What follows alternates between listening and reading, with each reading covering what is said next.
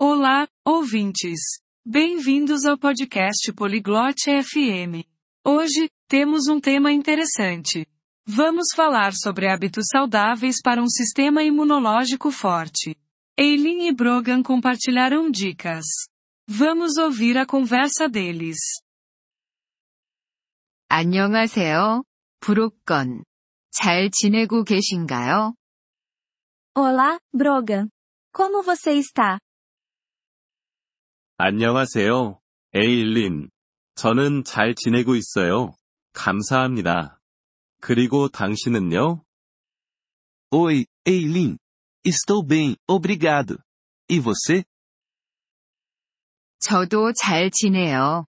저는 강한 면역 시스템을 갖고 싶어요. 건강한 습관에 대해 아시나요?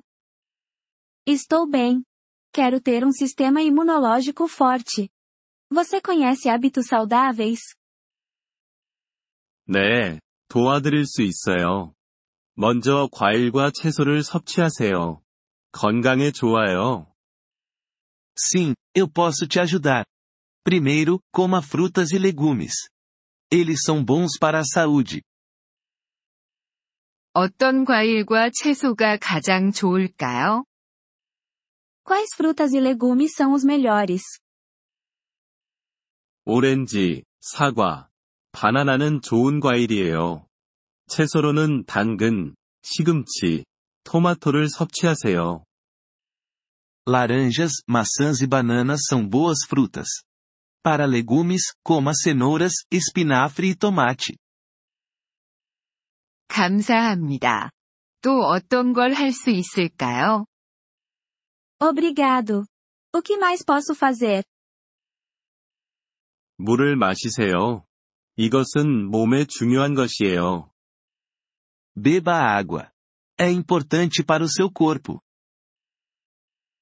물을 얼마나 마셔야 할까요? Quanta água devo beber? 하루에 6에서 8잔의 물을 마시세요. Beba de 6 a 8 copos de água por dia. 그렇게 하겠어요.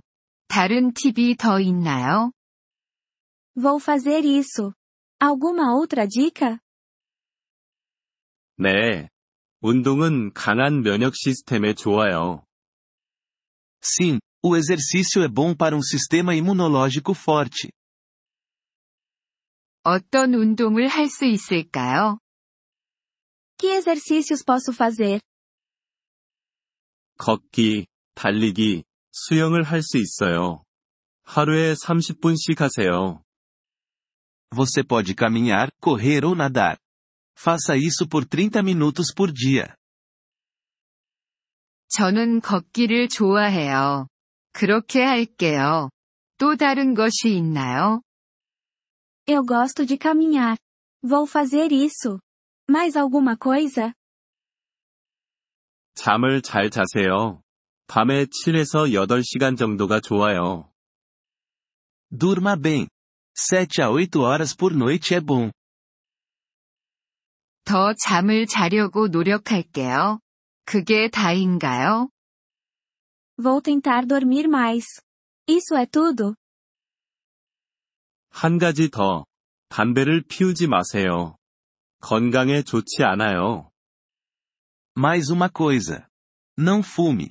Isso é ruim para a saúde. 저는 담배를 피우지 않아요.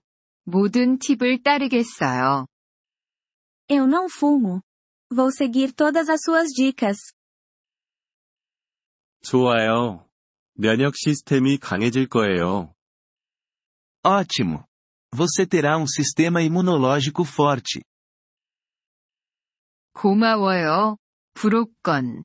이제 기분이 좀 나아졌어요. Obrigado, Brogan. Estou me sentindo melhor agora. 천만에요. 에일린. 건강하세요. De nada, Eileen. Mantenha-se saudável.